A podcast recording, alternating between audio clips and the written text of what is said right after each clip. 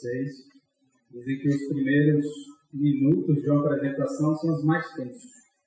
E aí a pessoa que está apresentando, que está falando, ela começa a falar umas coisas assim que não tem exatamente a ver com o que ele vai falar, que é para poder ficar mais tranquilo. Então é isso que eu estou fazendo agora. Vou testar aqui o slide para ver se funciona, vou, vou me ajeitando aqui. É uma alegria muito grande estar aqui, é uma responsabilidade enorme para mim, mas também um tempo de muito de muito ale muita alegria por poder compartilhar algo que Deus tem falado profundamente ao meu coração. Quando o Rodrigo me convidou, eu obviamente hesitei, mas tive aí a, a, realmente a oportunidade de mergulhar num tema que mexe muito comigo e o meu desejo é que Deus, através disso, mexa com você também. Então hoje eu vou falar sobre a história de alguns homens que se relacionaram profundamente com Deus. Deixa eu ver aqui. E eu começo falando sobre Deus de, sobre Deus de Abraão, Deus de Isaac e Deus de Jacó. E nós vamos focar mais especificamente na história de Abraão e toda a sua trajetória. Ó, a produção pronto agora. E sobre a sua trajetória, o seu relacionamento com Deus e como isso se como isso repercutiu até os dias de hoje. E aí eu vou te convidar para abrir a, a, a Bíblia no livro de Gênesis, capítulo 11, a partir do versículo 27. Gênesis, capítulo 11, a partir do versículo 27. A gente vai ler até o 32. Obrigado, Aires. Ainda bem que não veio aquela caneca do Darth Vader. Gênesis, capítulo 11, a partir do verso 27 até o 32. São estas as gerações de Terá. Terá gerou Abrão, a Naor e Arã. Arã gerou a Ló. Morreu Arã na terra de seu nascimento, em Ur dos Caldeus, estando Terá, seu pai, ainda vivo. Abrão e Naor tomaram para si mulheres. A de Abrão chamava-se Sarai, Abinaó, Milca, filho de Arã, que foi pai de Milca e de Iscar. Sarai era estéril, não tinha filhos. Tomou Terá e Abrão, tomou Terá a Abrão, seu filho, e Aló, filho de Arã, filho de seu filho, e Sarai, sua nora, mulher de seu filho Abrão, e saiu com eles de Ur dos Caldeus para ir à terra de Canaã foram até Arã, onde, onde ficaram. E havendo Terá vivido 200 205 anos, ao todo morreu em Arã. Vamos orar mais uma vez? Senhor Deus, Pai amado, Paizinho querido, muito obrigado pela oportunidade de estar aqui, a oportunidade de servir, Senhor. Sendo muito objetivo, Deus, naquilo que, que é o desejo do nosso coração, nós pedimos que o Senhor nos use para que a tua palavra faça morada em nossos corações, para que a tua palavra, palavra provoque profunda transformação em nós e que o teu nome aqui seja glorificado, em nome de Jesus. Amém. A gente fala, começa falando da história de Abraão, de um homem que não se sabe muito a respeito de quem ele é. Veja que o texto fala que Abraão ele vivia com o pai, com os irmãos, e tomou para si uma mulher estéril, e foi habitar em determinado lugar. Essa narrativa fala de Abraão quando Abraão tinha 75 anos de idade. Ou seja, toda a história de Abraão até, até então não é conhecida. A gente sabe que outros, outros personagens importantes do Velho Testamento têm, têm a sua história contada detalhadamente desde o início, como o caso de Moisés, que desde que foi, desde que desde criança, quando, quando nasceu, a forma como Moisés foi apresentado a, ao povo egípcio para que se livrasse ali da morte, como a mãe de Moisés fez isso, todos os detalhes até Moisés chegar até o, o povo egípcio, tudo isso é narrado detalhadamente pela Bíblia. Todo o seu desenvolvimento, a sua convivência lá no Egito. No caso de Abraão, não. A história começa dizendo que ele era filho de Terá e a mulher dele era Sarai, e que a mulher dele era estéreo. Não tem muita coisa a se dizer de Abraão. Mas aí, na sequência, em Gênesis 12, a partir do, do versículo 1, esse Abraão, de que não se ouvia falar, que não há relato, ele recebe uma promessa de Deus, ele tem um encontro com Deus e Deus faz uma promessa para Abraão.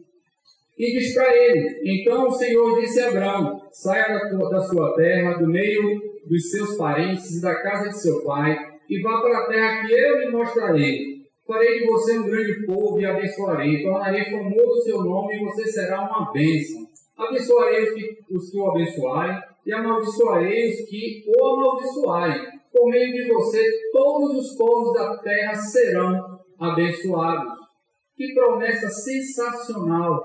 Mas veja que Deus ele não relata como, onde, nem quando isso vai acontecer é uma promessa abstrata do ponto de vista humano. Você vai ser uma grande nação. Sim, mas como? Como isso vai acontecer? Não há esse relato. E Abraão, apesar disso, responde: Eis-me aqui, Senhor. Abraão atende o chamado de Deus e parte nessa jornada. Eu fico aqui imaginando como foi a o acordo de Abraão com Sarai para topar essa jornada. Imagina ele chegando para ela dizendo: mulher, olha, eu recebi uma promessa de Deus que a gente vai ser uma grande nação. Sim, Abraão, mas como? Não, não sei como, mas nós vamos ser. Ele disse que a gente tem que sair daqui para uma outra terra. Mas que terra, Abraão? Não, não sei onde. Mas quando vai ser isso? Eu também não sei quando vai ser, mulher, mas Deus me disse. Se Deus me disse, está dito. Porque sociedade patriarcal naquela época, eu fico imaginando como era, como era a relação. E veja que a Bíblia, apesar de não detalhar muito a história de Abraão, ela faz questão de frisar que Sarai era estéreo. Ou seja, Sarai tinha uma posição muito difícil no meio daquela família. Porque as mulheres ali tinham como, como valor gerar filhos. Se não gerava filhos, não tinha nenhum valor. E com Abraão, como essa mulher seu sobrinho Ló, que o irmão de Abraão morreu, e pega todas as suas coisas, todos os seus servos, seus escravos e tudo que tinha, animais, tudo que tinha, e parte nessa jornada rumo ao desconhecido, confiando tão somente na promessa de Deus. E aí você olha assim, que coisa sensacional, como é que alguém atende a um chamado assim tão abstrato, de algo tão como, como esse homem consegue se comportar dessa forma? E a gente pensa, é um homem sensacional, é extraordinário. Partiu Abraão, como ele ordenara o Senhor, e Ló foi com ele. Abraão tinha 75 anos de idade quando ele partiu nessa jornada. E a gente destaca aí a fé, a coragem, a esperança, a determinação de Abraão em, em seguir aquilo que foi determinado por Deus. E aí você diz, não, esse homem ele é demais. Só que na primeira, no primeiro, na primeira dificuldade de Abraão, Abraão dá o primeiro tropeço da sua jornada. Quando Abraão encontra com os egípcios, teme que sua mulher que os egípcios queiram a sua mulher, porque a Bíblia diz também que Sarai era muito bonita, Abraão inventa uma mentira para conseguir, para tentar contornar aquela situação. E aí Abraão diz: Não, ela é minha irmã. Ela é minha irmã. Ou seja, se os egípcios, se o faraó tivesse interesse, como teve em Sarai, estava tudo bem, ela ficaria com o faraó e, e tudo estava resolvido, porque ele não seria atacado por Faraó pelo fato dela ser sua irmã. Sendo ela sua esposa, poderia ser que Faraó tivesse ali um conflito e eles fossem atacados pelo povo egípcio. E Abraão tem essa brilhante ideia de dizer que Sarai é sua irmã.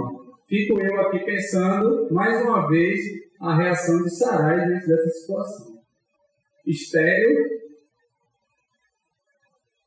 numa jornada sem destino, sem lugar certo, sendo colocada totalmente nas mãos do povo egípcio. Foi entregue, Sarai foi entregue por Abraão. Só que Abraão não tinha entendido uma parte da promessa de Deus. Ele ainda não tinha compreendido o plano de Deus para a vida dele. Abraão não tinha entendido de que ele, quando ele aceitou o desafio colocado pelo Senhor, quando ele se propôs a ir, ele ainda não tinha entendido que de alguma forma Abraão representava Deus. E aí Abraão, com esse episódio, ele vai entender que aquilo que ele faz, aquilo que está prometido, quem te abençoar, eu abençoarei, quem te amaldiçoar, eu amaldiçoarei, aí ele vai entender essa questão quando a mentira é descoberta, porque o mal cai sobre o povo egípcio e há uma peste, as coisas começam a dar errado, e aí o faraó procura Abraão, o que é está acontecendo? Essa mulher que você me deu trouxe maldição para minha terra. Aí se descobre que a Sarai, na verdade, era esposa. Veja que, que contraste entre aquele homem sensacional que aceitou, que aceitou o desafio de Deus e esse homem agora fraco, medroso e mentiroso. Olha o contraste dessas duas situações. Então Abraão tem outro desafio. Logo na sequência de tudo isso que, que aconteceu, que o faraó conseguiu, é, que o faraó libertou a Sarai e que se livrar dela e que se livrar de Abraão e de todo o seu povo e supriu Abraão de, de, de mantimento, de tudo que ele precisava, e disse assim, ó, sai daqui que eu não quero mais saber de você. Logo na sequência disso, na sequência disso, depois de Abraão se instalar, depois de ter saído do Egito, Abraão tem um novo desafio. Começou a haver conflito entre aquele, aquilo que era de Abraão e o que era de Ló, seu sobrinho. E Abraão tinha Ló como uma pessoa muito querida. Ló para Abraão era como se fosse um filho.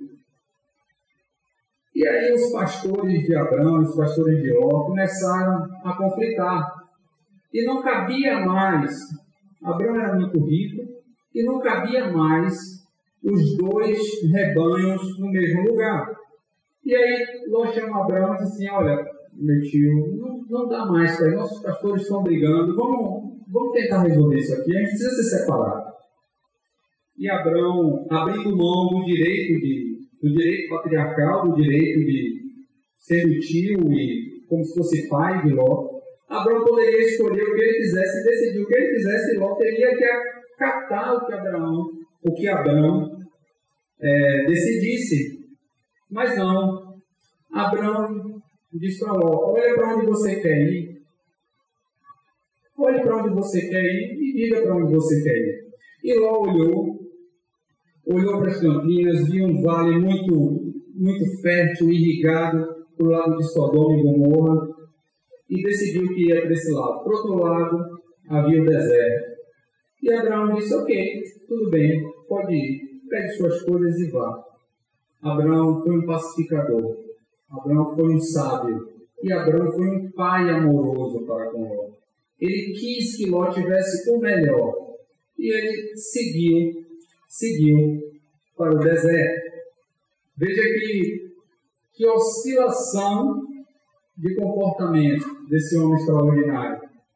É, assim como a gente se depara com as circunstâncias da vida, ora a gente tropeça em coisas extremamente pequenas e ora a gente supera obstáculos tremendos quando nós colocamos nos colocamos a, a, a serviço do Senhor, nos colocamos à disposição da, da ação de Deus em nossa vida.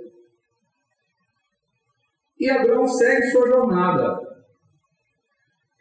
E no capítulo 14, há, uma, há um novo teste para Abraão. Abraão é testado mais uma vez. E, e Abraão toma conhecimento de que Ló foi levado, houve uma guerra, Ló e todas as coisas de Sodoma, Sodoma foi atacada, e tudo foi levado, as mulheres, as crianças, todos, todo, tudo que, que havia de valor foi levado. Em uma guerra, tudo foi levado, Ló foi levado. E, e Abraão toma conhecimento disso e se preocupa com essa situação e sai na defesa de Ló, sai em busca de Ló para resgatá-lo da mão daqueles reis. E aí Abraão foi estrategista. Ele reúne homens específicos, cerca de 300 homens, que era um número muito inferior àquele exército que havia é, saqueado e dominado toda a cidade. E Abraão, de forma estratégica, e até então, um Abraão que nós não conhecíamos, que é um Abraão de guerra, um homem guerreiro, consegue resgatar Ló e todo, tudo aquilo que havia, que havia sido levado pelos, pelos reis, Abraão consegue resgatar.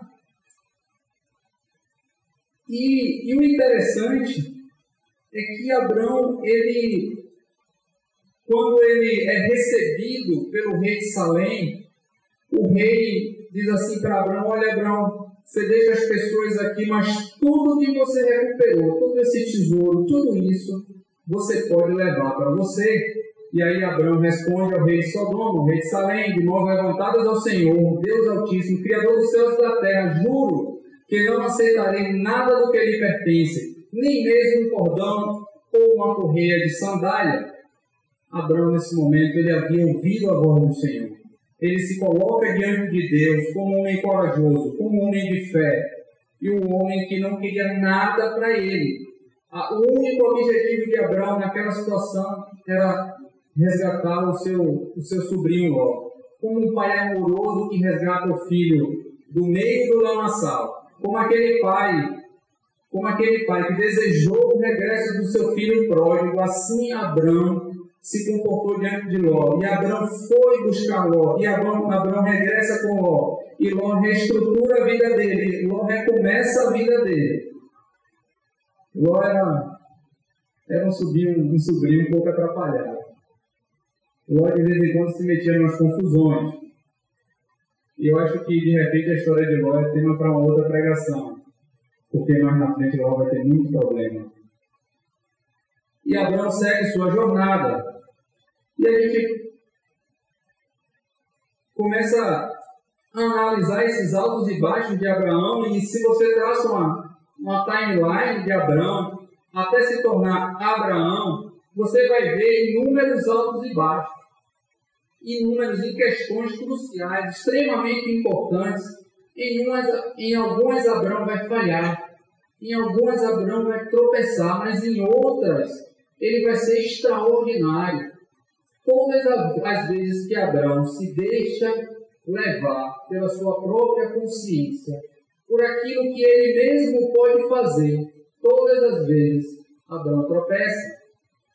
E aí nós vamos observar que todas as vezes que Abraão anda segundo a voz do Altíssimo, ele faz coisas extraordinárias. A timeline desses grandes homens não é muito diferente da nossa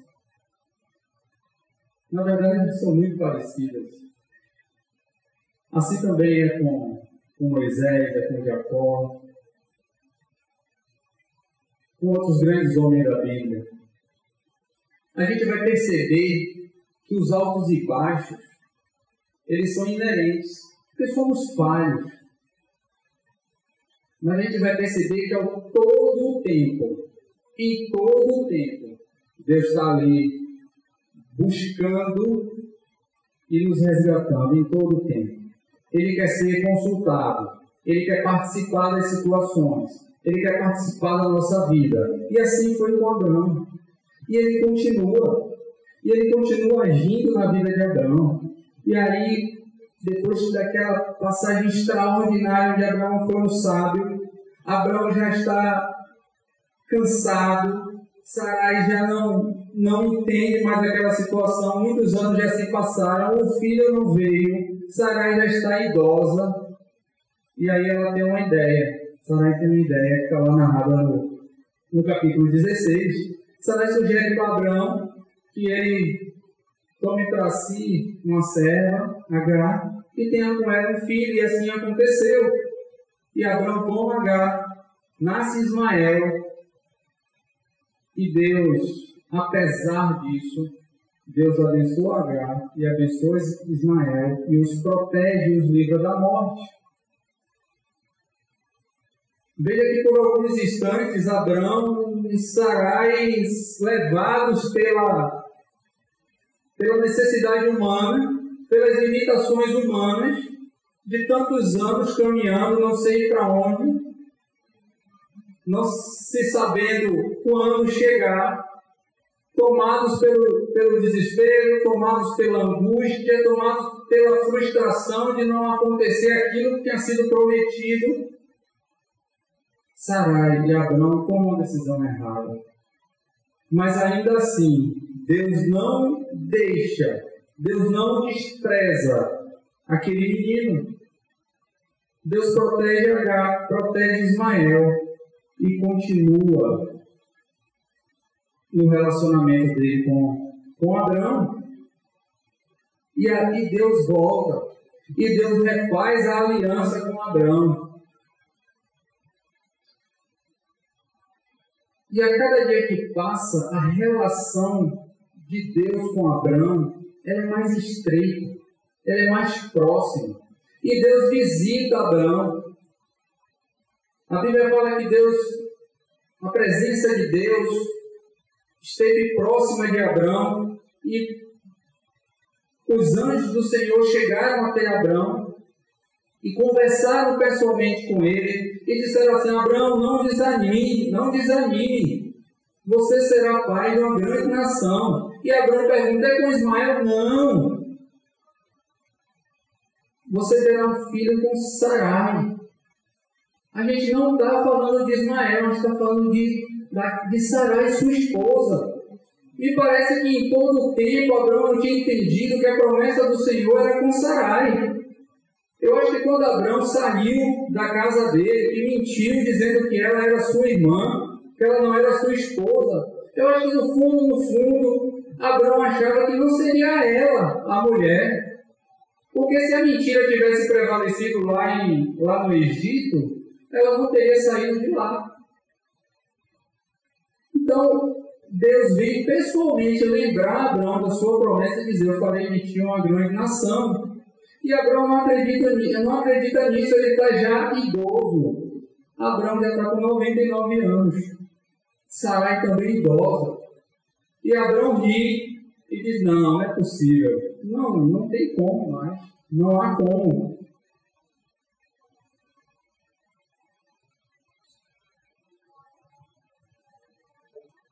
Sarai também, escondida atrás da porta, ouve a mensagem do Senhor e ri. Não, não tem como. Senhor, não tem como ter filho mais. Já cessou o costume das mulheres. Não tem mais nenhuma condição de ter filho. Que história miraculosa é essa? E, e o Senhor estava do lado de fora e sabia que Sarai estava atrás da porta. E diz assim: ela riu do que nós falamos. O nome do seu filho será exatamente a expressão daquilo que Abraão e Sarai fizeram. E eles riram.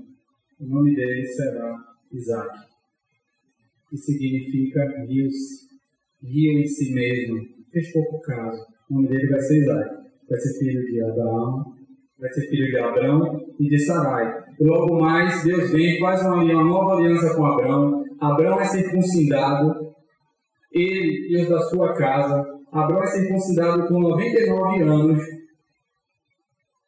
E Deus renova a aliança com Abraão e Sarai.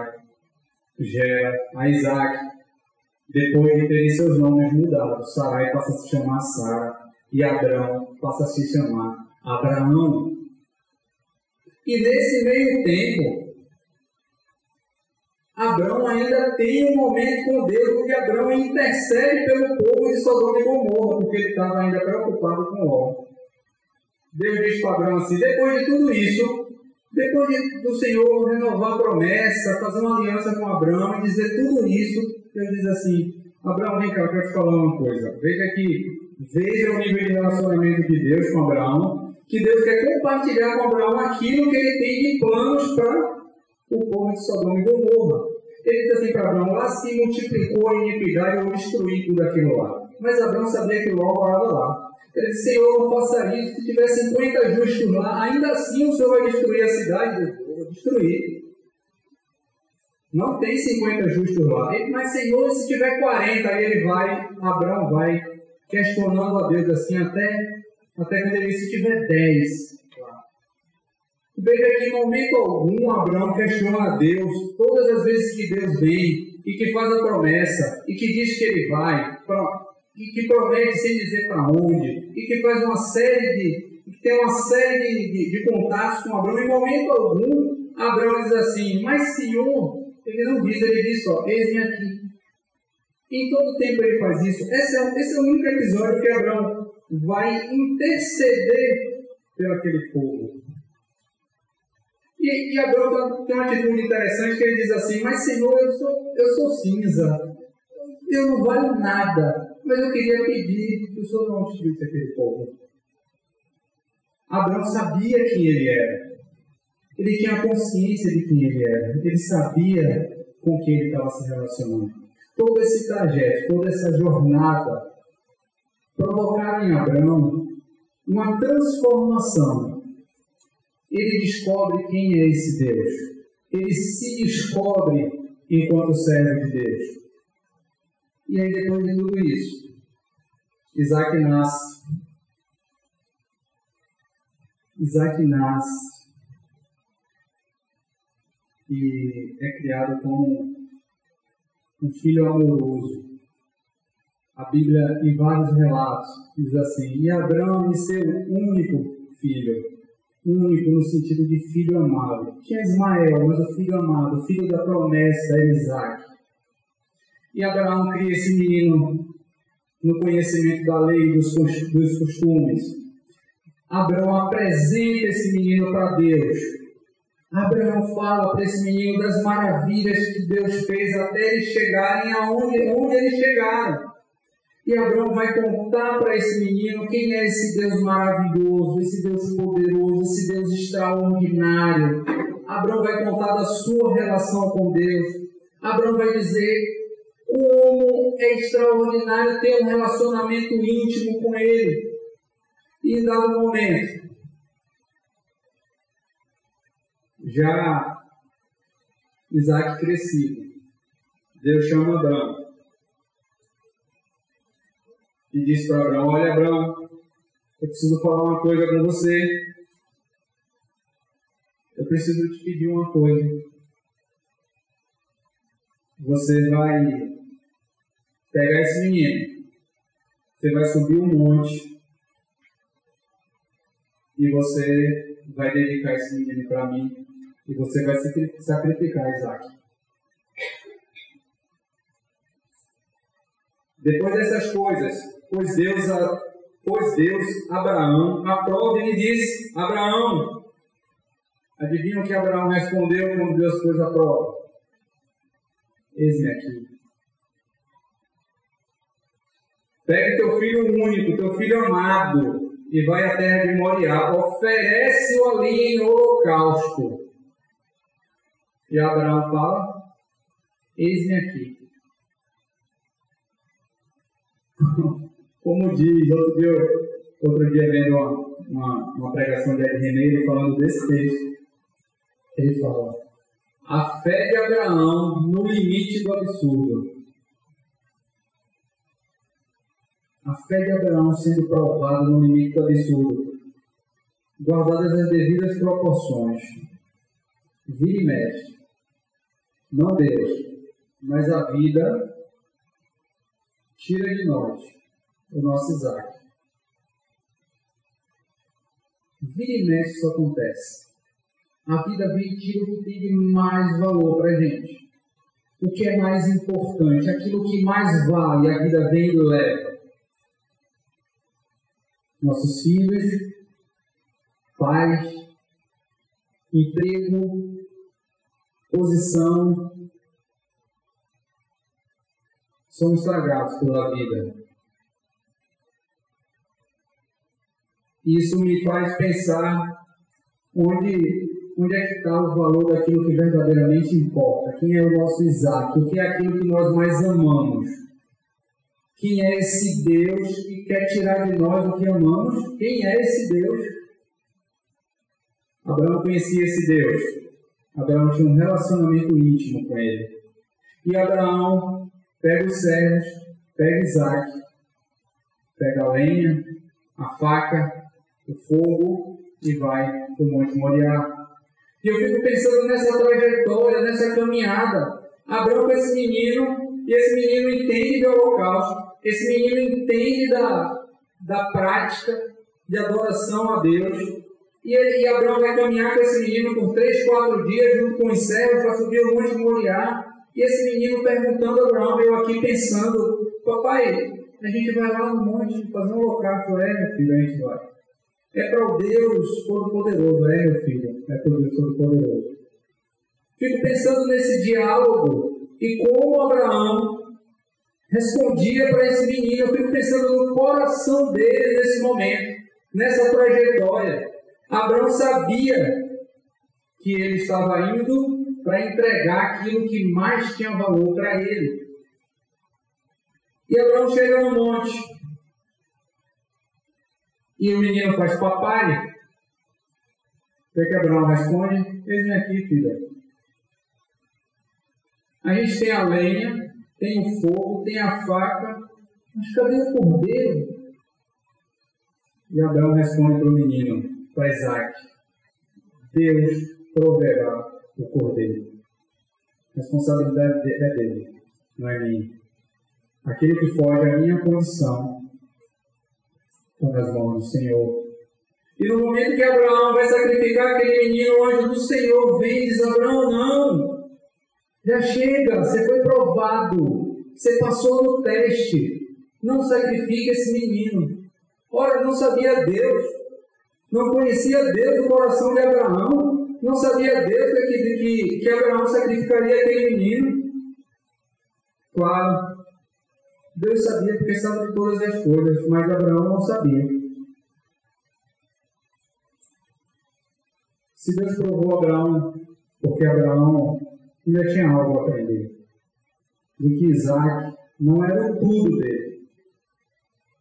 O tudo de Abraão era Deus, e Isaac era o presente. Isaac era a graça de Deus.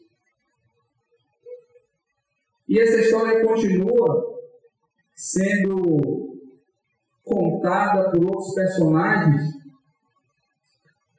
O Deus de Abraão é também o Deus de Isaac, é o Deus de Jacó. E o Deus de Abraão é o Deus da fé, é daquele que foi provado ao limite. O Deus de Isaac é o Deus do impossível, porque é aquele que não viria, que não tinha condição de ter nascido, porque não havia condição de Abraão e Sara gerar Isaac, ele foi gerado pela graça, pelo amor, pela misericórdia de Deus. E o Deus de Isaac é o Deus impossível. Isaac gera Jacó. E Jacó tem sua vida transformada pela ação de Deus. A, gente, a história de Jacó é uma história de tropeços e de uma restauração extraordinária. E Jacó se torna um, um pai de, de uma grande nação.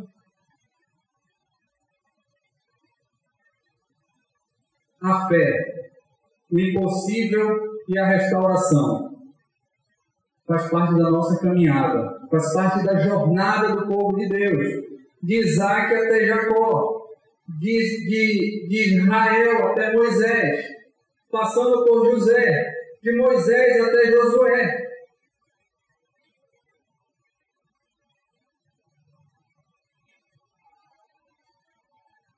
Jacó tem uma vida tão complicada que os seus filhos entregam, vendem José como, como escravo no Egito.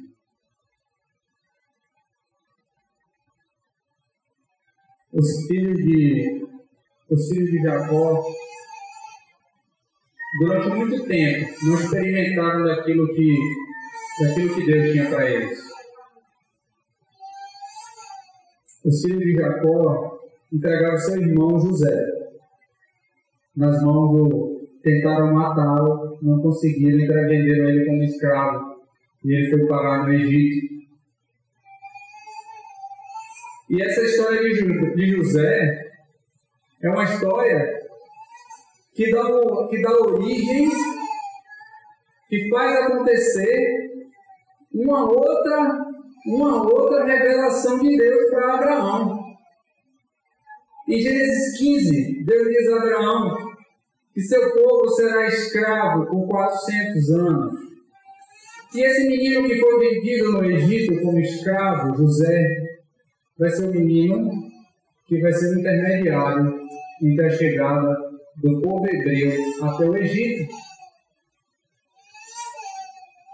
E José é criado no Egito. Durante muitos anos, ele já chegou lá com já um jovem, mas ele passa muitos anos no Egito e chega um momento que José ele se veste como egípcio. Ele tem uma mulher egípcia, ele tem filhos egípcios. José era praticamente um egípcio. Estava presente em José a consciência de quem era Deus, mas sobre si mesmo já havia dúvida de quem ele era. Ele foi vendido como escravo pelos irmãos. Estava no Egito. E José se torna o segundo no Egito. Trabalho só de Faraó. Depois de ser usado tremendamente por Deus para revelações e para administrar o Estado egípcio. Em dado momento, Deus toca nas costas de José assim, diz assim, José, tu esqueceu de quem tu é, esqueceu de que você é um hebreu, esquecendo que você é meu povo e eu sou teu Deus. E aí a história se transforma com José sendo responsável pelo resgate do povo que estava morrendo de fome, do povo hebreu que estava morrendo de fome na época da seca, começando pela sua própria família, seus próprios irmãos que o venderam como escravo essa história extraordinária, onde José perdeu a sua própria identidade e deixou de ser povo de Deus, deixou de, deixou de se ver como um filho do Deus Altíssimo. Essa história de transformação da pessoa de José até o resgate do povo hebreu até o Egito. Só que havia ali uma havia ali uma promessa de Deus, uma revelação de Deus, e aquilo que Deus diz não pode ser desfeito. E Deus diz que aquele povo ia ser escravo, e aquele povo se multiplica no Egito. E aquele povo vai ficar 400, 400 anos escravo no Egito até Deus levantar um outro homem para tirar aquele povo do Egito. E Deus levanta Moisés. Rodrigo, no domingo passado aqui, falou daquele texto da sarça ardente, onde Deus fala com Moisés, e Moisés anda em direção à sarça. E Deus diz: Calma, Moisés, não vem, não vem, porque você não resiste à minha presença, fica aí. Agora faz uma coisa, descalça a sandália dos pés, você está pisando num lugar que é santo. Moisés é chamado para resgatar aquele povo. E aí Moisés, assim como os outros grandes homens, tem uma jornada no deserto. 40 anos no deserto guiando esse povo. Depois de serem retirados do Egito. E depois de 40 anos cuidando desse povo no deserto e seguindo as orientações de Deus, já muito próximo de chegar à terra prometida, Moisés se depara com a situação que o povo está com sede. Isso já tinha acontecido várias outras vezes enquanto o povo estava no deserto. E aí Moisés ouve a orientação de Deus para matar a sede daquele povo. E aí Deus diz: Moisés, fala a pedra que fluirá a água da pedra. E Moisés, irritadíssimo, com tudo o que tinha vivido com aquele povo. Irritadíssimo, desgastado, não aguentava mais ouvir aquele povo reclamar. Ele não aguentava mais do povo reclamar tudo o que Deus fez. E Deus mandou coluna de nuvens. E Deus mandou coluna de fogo durante a noite. E Deus mandou um pão do céu para aquele povo. E Moisés, diferente de Abraão, Moisés não, ele não segurava muito o que tinha que falar, não. Moisés, Deus falava com ele, Senhor, realmente é isso aqui. Moisés cirou várias vezes. Quebrou as tábuas da lei, as primeiras. Moisés era um homem de sangue quente. E aí Moisés se irrita com aquilo. E Moisés fere a pedra com o bordão, com o cajado. Ele, ele não segue exatamente a ordem do Senhor para falar a pedra. Moisés usa do poder que havia nele por intermédio de Deus, mas usa sem, orienta, sem seguir a orientação de Deus. Por alguns instantes, Moisés, assim como Abraão, não percebeu de que ele representava Deus. Diante daquele povo, ele era intermediário. E Moisés fere a pedra e sai água. E Deus disse que daria água àquele povo. E sai água e mata a sede daquele povo. E Moisés faz isso na frente de Arão, de todo o povo, de Josué, que era seu servo. E aí Deus diz, Moisés, vem cá. Você não ouviu o que eu lhe falei? Você não prestou atenção no que eu te disse? Eu te disse, fala a pedra, homem. E você feriu a pedra. Quando você feriu a pedra, Moisés, você feriu a mim, feriu a lei, feriu as pessoas, feriu ao teu aprendiz, feriu ao teu irmão, feriu a todo mundo que está aqui. Você me representa, Moisés. Você não pode fazer as coisas ouvindo a sua própria consciência. E a história segue. E lá em Êxodo 6, de 6 a 8, um outro Deus, é um Deus visto de uma forma diferente, melhor dizendo, se revela no meio do povo. Por isso diga aos israelitas: Eu sou o Senhor, eu os livrarei do trabalho imposto pelos egípcios, eu os libertarei da escravidão e os resgatarei com braço forte e com poderosos atos de juízo. Eu os farei meu povo e serei o Deus de vocês. Esse slide era antes dessa história de Moisés que eu contei, mas vamos em frente. Tire a sandália dos pés, parte 2. Agora está certo. Depois de Moisés, quem assume é Josué. E o Senhor aparece a Josué. Veja, em toda a jornada, Deus aparecendo nas mais variadas situações para suprir a necessidade daquele povo e para dar direção e para estar junto com aquele povo.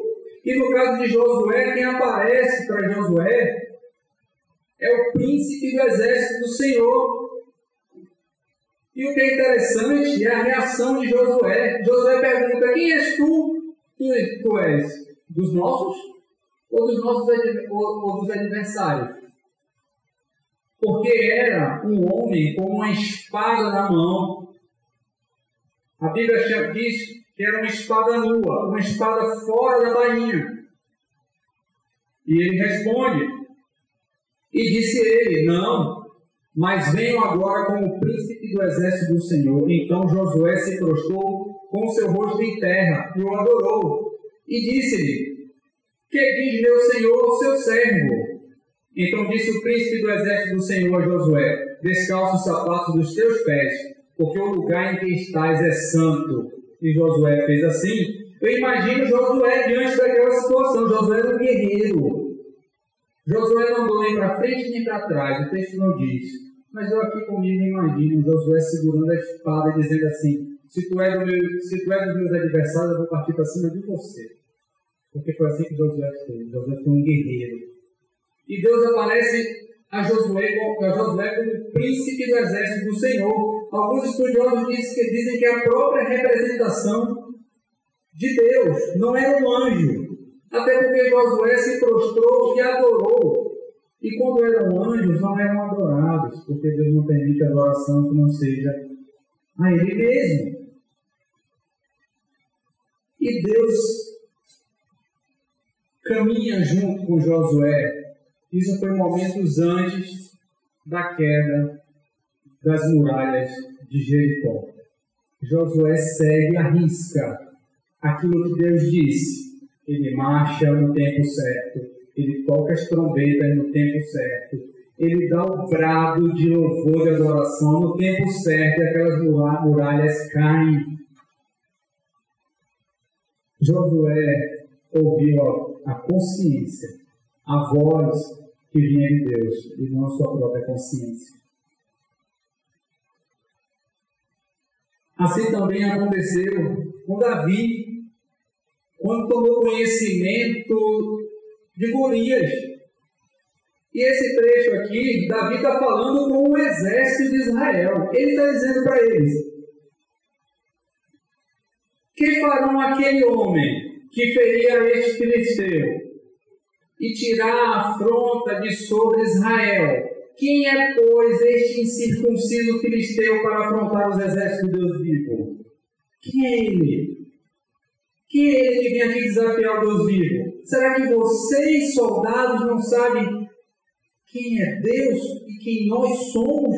Nós somos o exército não é de Israel. Nós somos o exército do Deus vivo. Vocês não estão entendendo isso, não, e Davi era muito jovem. Davi sabia das suas próprias limitações. A história de Davi é marcada como sendo um homem que conhecia profundamente a Deus e que se conhecia e sabia das suas limitações. Davi sabia. E Davi chama a atenção do exército, porque o exército, por hora, não se lembrava disso aquele exército achava que era o exército de Israel comandado, por Saul. Aquele exército não marchava, não lutava, como o exército do Deus vivo. E Deus nos chama para lutar pelo seu exército. Deus nos chama para um relacionamento com Ele. A história continua o Deus vivo 2, Daniel, no império de Nabucodonosor, já do filho dele, Dario. Daniel, um pouco diferente de José, e até diferente de Moisés, que Moisés também praticamente viveu como um egípcio. Daniel não se prostrou diante do costume do, do império babilônico. Daniel não vestiu a roupa dos babilônios. Ele não comeu a comida. Ele não seguiu as normas colocadas pelo, pelo rei. E o rei Dario gostava do Daniel. O rei Dario gostava muito do Daniel. E o, rei Dario ficou até temeroso em editar um decreto que dizia que não poderia adorar um outro Deus. Porque ele sabia que Daniel adorava a Deus e o próprio rei Dario dizia: Daniel adora o Deus vivo. O próprio rei Dario reconheceu isso. E nesse texto aqui, o rei Dario chegando à cova dos leões, sem saber se Daniel estava vivo ou não, com uma voz triste, porque ele temia pela vida de Daniel, e disse o rei Daniel, servo do Deus vivo, Dá-se-ia o caso que o teu Deus, a quem tu continuamente serves, tenha podido livrar-te dos leões? Então Daniel falou ao rei: Ó rei, vive para sempre. O meu Deus enviou o seu anjo e fechou a boca dos leões, para que não me fizesse dano. Daniel sabia exatamente a quem ele servia e sabia quem ele era. Daniel não se misturou. Daniel não se deixou contaminar por aqueles costumes, ele manteve, se manteve firme aos seus princípios e teve a boca dos leões fechada pela proteção de Deus.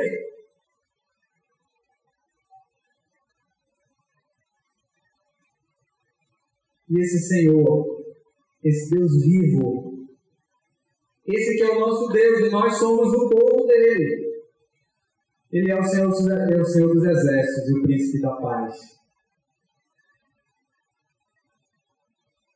Isaías, no capítulo 6, versículo 3, diz: E clamavam uns aos outros, dizendo: Santo, Santo, Santo é o Senhor dos exércitos, toda a terra está cheia da sua glória.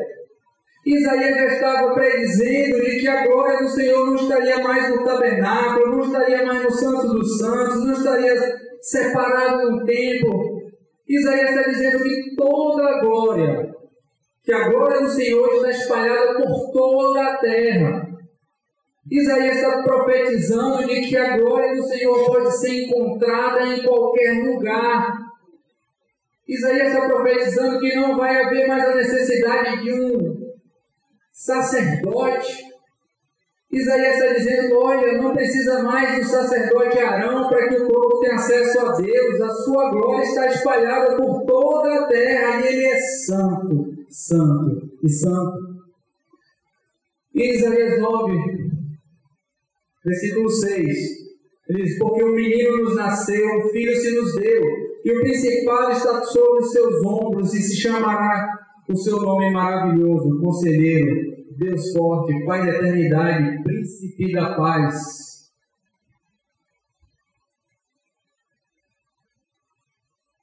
Isaías agora está falando de alguém que muda toda a história. E esse menino vem, Jesus de Nazaré. E no dia do seu batismo, uma voz do alto vem e diz: próprio Deus, este é o meu filho amado, em quem me comprazo. Agora não, é mais o Deus de promessas lá de Abraão, não é o Deus de Isaac, não é o Deus de Jacó, não é o Deus manifestado através da vida de Moisés, de Daniel, de Davi, é o próprio Deus em nosso meio. Jesus veio para quebrar todas as barreiras, para dizer assim: você tem acesso direto ao Pai. Jesus vem dizer assim: o Deus dos exércitos agora é Papai. Rodrigo falou aqui no domingo passado: é Papai. Essa intimidade escandalosa. E Deus vai dizer assim: vocês são meus filhos amados, em quem eu tenho alegria. Agora eu não sou mais o Deus de Abraão, o Deus de Isaac de Jacó, eu sou o Deus de Aires, o Deus de Vitor, o Deus de Sumai, o Deus de cada um de nós. Jesus veio transformar tudo isso. E olha que quando Jesus foi tentado no deserto, Satanás disse assim: transforma essas pedras em pão e come. Aí Jesus responde: nem só de pão viverá o homem, idiota. Eu. Desculpa.